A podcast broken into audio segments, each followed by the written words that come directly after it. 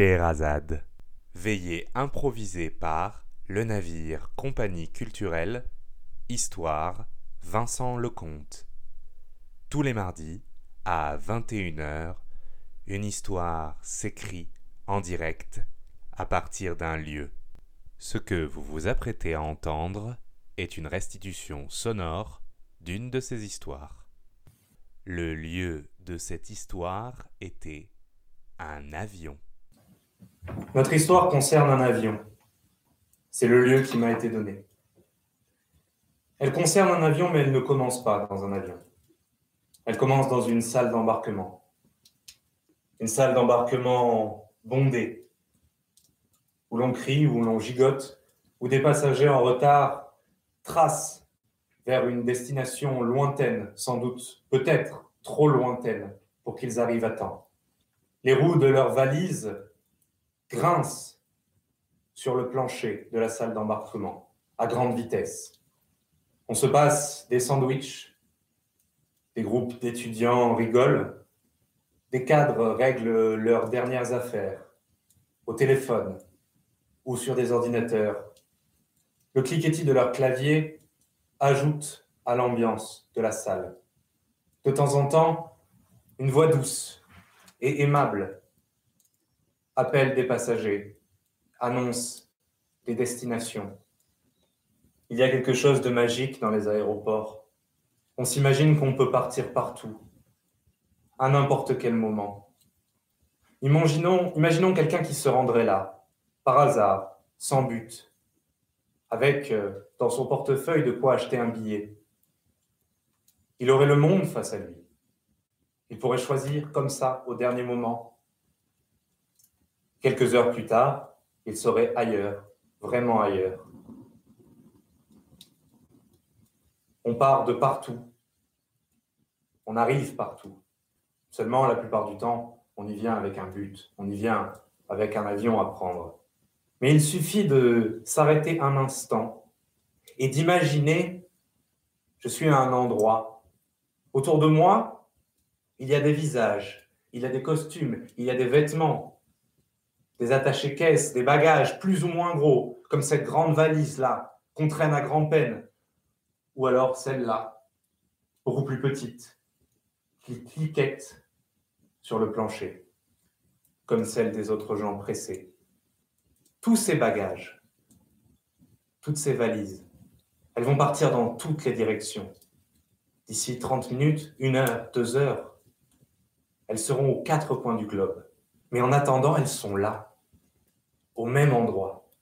Après, il y aura une forme de Big Bang et tous ces bagages, porteurs de vie, seront partout, aux quatre coins du globe. Peut-être y a-t-il une vie propre pour les bagages. On peut les imaginer un instant sans leur propriétaire.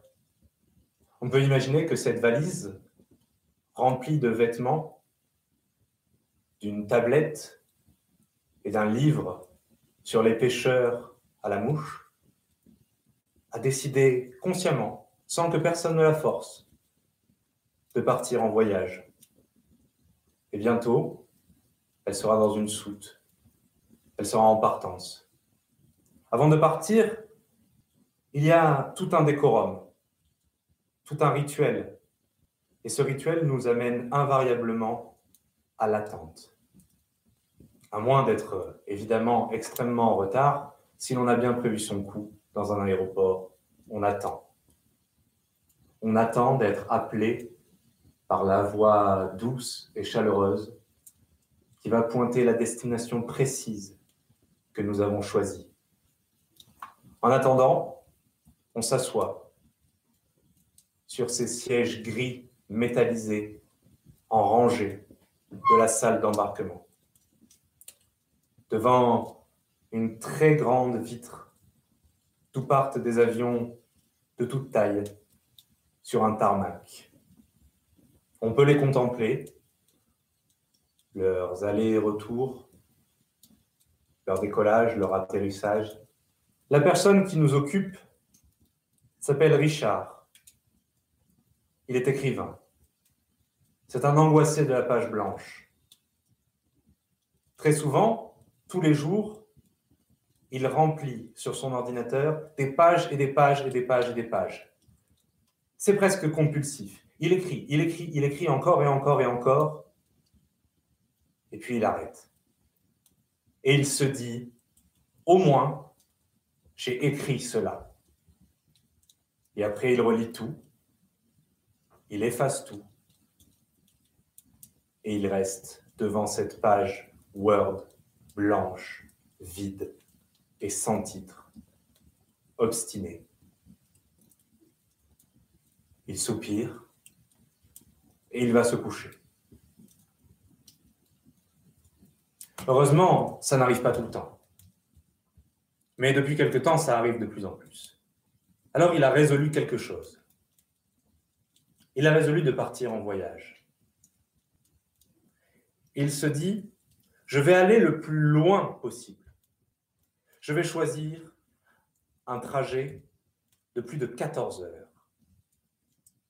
Comme ça, pendant le temps où je serai entre toutes ces plaques de métal au-dessus du vide, je n'aurai rien d'autre à faire qu'écrire et me concentrer sur écrire.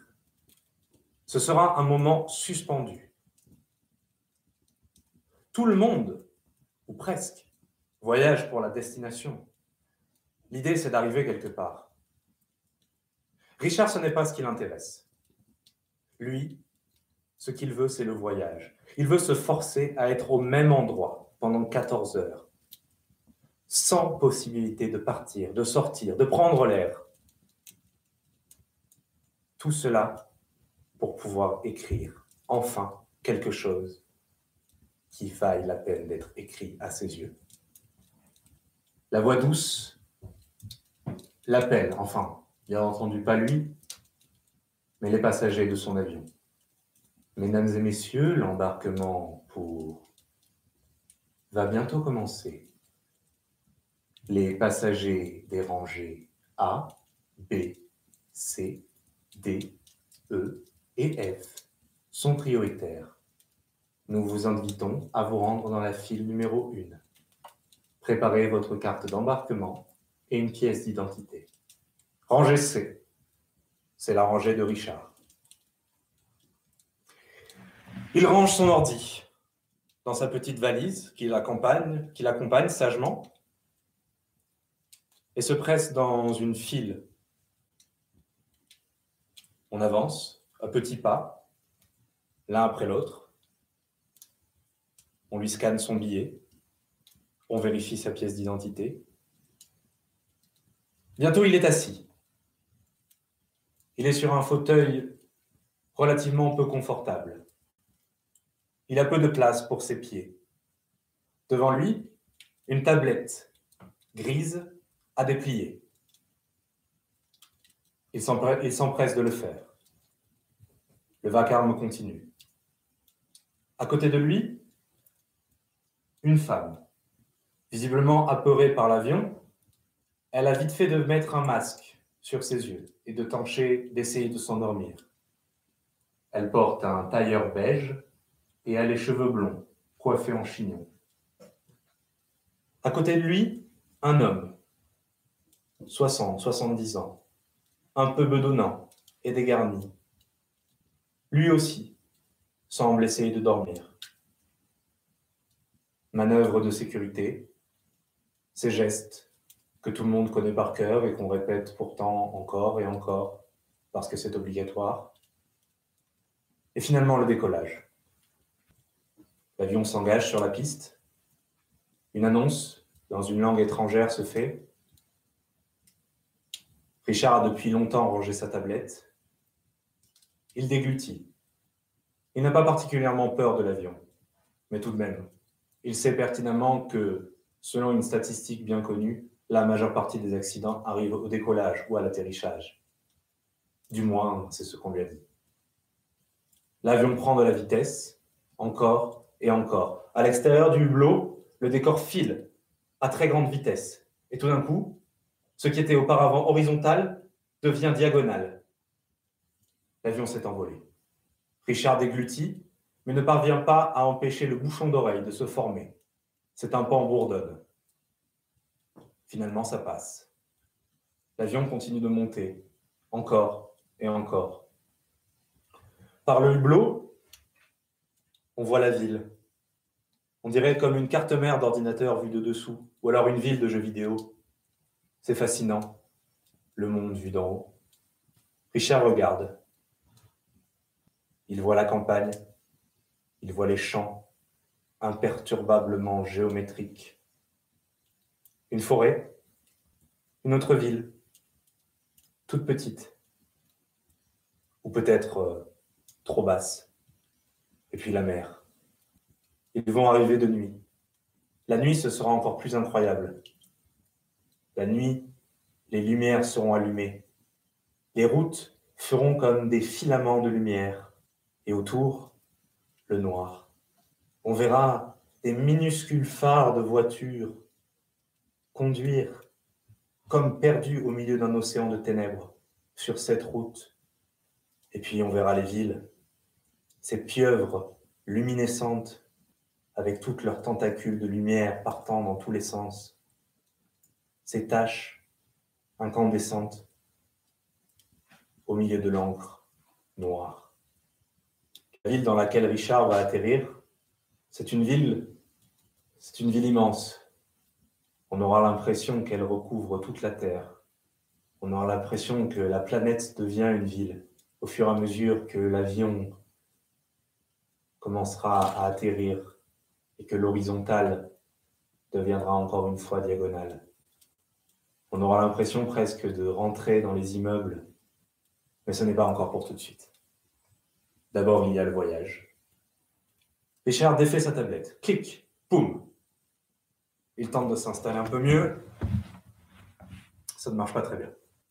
Il sort précautionneusement son ordinateur, l'ouvre, ouvre le logiciel de traitement de texte, et là, la page blanche. Richard la regarde droit dans les yeux.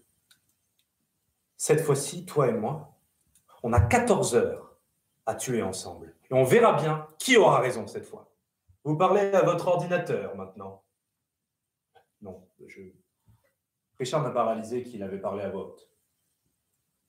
Évidemment, il a murmuré, mais tout de même. Cela a attiré l'attention du monsieur qui est à sa gauche. La dame, à côté, elle, est encore assoupie. Visiblement, son stress a passé. Vous êtes écrivain. Vous êtes perspicace. Je pourrais avoir ouvrir, ouvert euh, mon ordinateur pour plein de raisons. Si vous parlez de page blanche, vous êtes écrivain. Ou à la limite, journaliste. C'est une expression d'écrivain, ça, page blanche. Oui, c'est vrai, je, je, suis écrivain. Richard détourne la tête. Il n'a pas très envie de parler. Il a 14 heures devant lui, certes, mais ces 14 heures doivent être utilisées pour quelque chose. Elles doivent être utilisées pour écrire. Mais il y a ce coucher de soleil, et puis il y a ce monsieur qui parle, qui parle, qui parle, qui parle, et qui essaye de demander.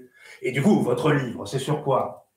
Et du coup, vous êtes écrivain depuis longtemps, et qu'est-ce qui vous a poussé à devenir écrivain? Et dites-moi, vous écrivez plutôt des thrillers, des romans d'amour euh, je, je, ne sais pas, je ne sais pas ce que j'écris, je, je, j'essaye un peu tout, il n'y a pas grand-chose qui marche. Je, je crois que c'est une, une, biographie, voilà, je crois que c'est une biographie que je vais faire. Euh, et de qui? Je ne sais pas, je, ne sais pas, j'ai noté des trucs, j'ai un, carnet rempli d'annotations. Euh, bon, mon oncle, euh, oui, bon, c'est intéressant. C'est vrai qu'il a fait à peu près 40 métiers. Pourquoi pas Mon grand-père a connu la guerre, mais c'est un peu classique. C'est classique, c'est classique. Chacun vit sa guerre. Oui, non, mais bref. Ce que je veux dire, c'est que je, je, ne sais plus. Je ne sais plus. Eh bien, vous pouvez raconter ma vie. Richard pourrait une plaisanterie. Oui, pourquoi pas. Je pourrais raconter votre vie. Je pourrais raconter aussi la vie de cette hôtesse de l'air là qui m'a merci mon bonheur. Euh, en plus du café, oui, un bain. Euh, un, non, jus d'orange, ça très bien, merci. Je, pourrais raconter euh, la vie de, du, du, producteur de ce café ou de madame. Oui, oui, oui, vous pourriez. Eh bien, choisissez. Demande que ça. Dans l'avion, on a éteint les lumières. Maintenant, Richard et le monsieur parlent à voix basse pour ne pas déranger les autres passagers. Dans les différentes rangées, Les quelques écrans sur les fauteuils de première classe sont allumés. Des enfants jouent à des jeux. Un monsieur là s'entraîne aux échecs. Lui regarde un film, l'autre une série. La plupart essayent de dormir, emmitouflés dans les couettes qu'on leur a fournies. Richard et l'homme bedonnant parlent, à voix basse. Richard est poli, mais il n'arrive pas à faire comprendre qu'à un moment donné, il faut qu'il écrive. Et l'autre n'en démord pas. Vous pourriez au moins essayer de savoir euh, pourquoi est-ce que je vous conseille de raconter ma vie. Bon, mais soit. La plupart des gens ont peur en avion. Enfin, la, majorité des gens qui ont peur en avion ont peur de l'avion. Oui, en avion, on ne va pas avoir peur d'un requin géant ou, des araignées. Oui, c'est vrai, pardon, c'est stupide. Mais ce que je veux dire, c'est que les gens ont peur qu'il se passe un accident. Ils ont peur du trajet en avion. Je ne vois pas très bien où vous voulez en venir. Eh bien, moi, j'ai peur de descendre. Pardon. Je n'ai pas peur que l'avion s'écrase. J'ai peur de descendre. J'ai peur de casser cette parenthèse. J'ai peur que mon voyage arrive quelque part. J'ai peur de n'être plus en transit. J'ai peur d'arriver. Parce qu'arriver, c'est le début des ennuis. Arriver, c'est choisir une chambre, c'est choisir un menu, c'est devoir avoir un travail, devoir avoir une vie, devoir avoir une profession, vous comprenez? Moi, je ne veux pas arriver. Moi, je n'arrive pas. Je n'arrive jamais. Je voyage. Et comment faites, comment faites-vous? Ah, Bien évidemment, s'il y avait une possibilité de se transférer d'avion en avion, je ne dirais pas non. Il faut bien passer par euh, les aéroports, oui, de temps en temps. Ça me permet de faire euh, ma toilette et d'acheter quelques petites menus chaudes. Mais dès que possible, je reprends un avion. Monsieur, c'est impossible. Enfin, ou alors vous êtes millionnaire, milliardaire. Ah non, non, pas du tout, pas du tout. Mais alors, comment font les compagnies? Comment vous faites pour payer votre billet? Service rendu. Mon brave monsieur. Service rendu. Je ne vous suis pas. Mais non, c'est normal, je ne vous ai pas encore raconté. Il y a dix ans, j'ai désarmé un terroriste. Dans un avion de cette compagnie. Richard Pouf. Je ne vous crois pas. Ne me croyez pas. Je ne vous crois pas. Eh bien, très bien. Mais ça commence à m'intriguer, cette histoire. De fil en aiguille, il apprend que cet homme, c'est du moins ce qu'il prétend, a sauvé un avion des griffes d'un terrible terroriste. Il lui raconte la scène, les cris angoissés, les cris encore plus forts du terroriste pour cal- calmer tout le monde. Avec ce petit coupongle dérisoire et pourtant si menaçant, avec lequel il menace tout le monde. Il raconte comment, ne sachant pas trop pourquoi ni comment, il l'a désarmé. Il raconte comment il a été accueilli, les caméras qui l'ont pressé, les photographes, les questions. Je n'ai jamais entendu parler de ça. Excusez-moi, mais je me tiens un petit peu au courant de l'actualité. Oui, oui, non, mais c'était euh, parce que, en fait, on a fini par étouffer l'affaire. Les articles ne sont pas sortis. On n'a pas voulu en trop en parler. Bon, soit. Vous avez gagné. Racontez-moi. Je vais écrire. Et par quoi je commence? Eh bien, commencez par ça. Commencez par un homme qui, de manière extrêmement impolie, vous a alpagué dans un avion pour vous dire Hé, ça vous dirait que je raconte ma vie Et l'homme se retourne. Il ne contemple rien de vraiment précis puisque dehors, c'est nuit noire. Enfin si, il y a quand même quelques étoiles qui scintillent. Et en bas, de temps en temps, alors que les lumières de l'appareil clignotent, chaque flash révèle un petit peu la grande mer de nuages. À chaque lumière clignotante rouge qui s'allume, on voit un petit peu ces grands cumulonimbus, ces grandes vagues de coton nacrées, ouateuses, qui semblent accompagner l'avion. L'homme ne dit plus rien. Richard, lui, écrit. Dix heures plus tard, il a un titre. Rencontre inopinée. C'est provisoire. Il a raconté 5, 5, 7, 8. Oui, 8. En réalité, il y en a trois qui sont encore en brouillon. Mais il y a déjà cinq histoires. Cinq histoires de personnes qui tout d'un coup, lors d'un voyage, se rencontrent, parlent de leur vie, s'échangent une anecdote formidable, et puis se séparent pour ne plus se revoir. Bien sûr, il en a inventé la plupart, mais ça commence avec ce monsieur-là. Un monsieur qui lui a dit que depuis dix ans, il vivait dans les avions. Il est fiévreux, pâle, et tout d'un coup, on lui amène un petit déjeuner. Et tout d'un coup, oui, on atterrit. L'horizontale et diagonale, et la grande ville à perte de vue,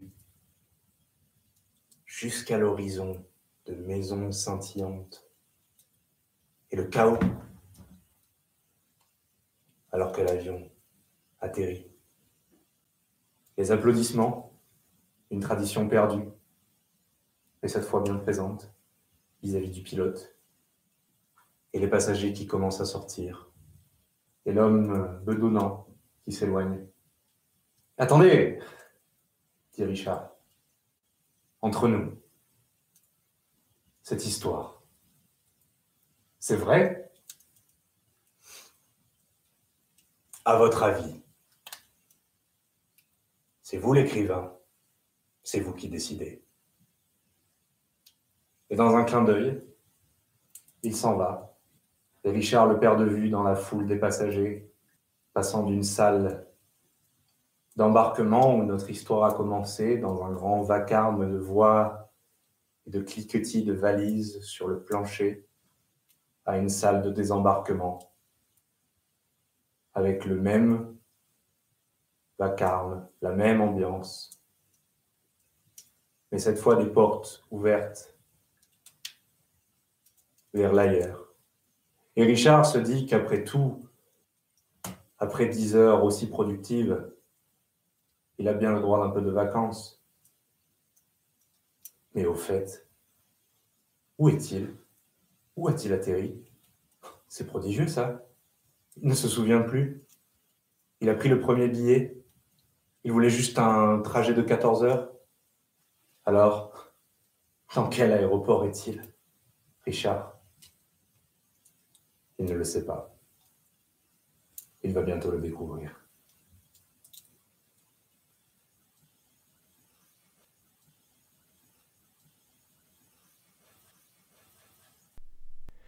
C'est la fin de cette histoire. Rendez-vous mardi prochain à 21h en direct sur YouTube pour une nouvelle histoire improvisée ou bien sur cette plateforme quand vous le souhaitez pour les écouter en podcast.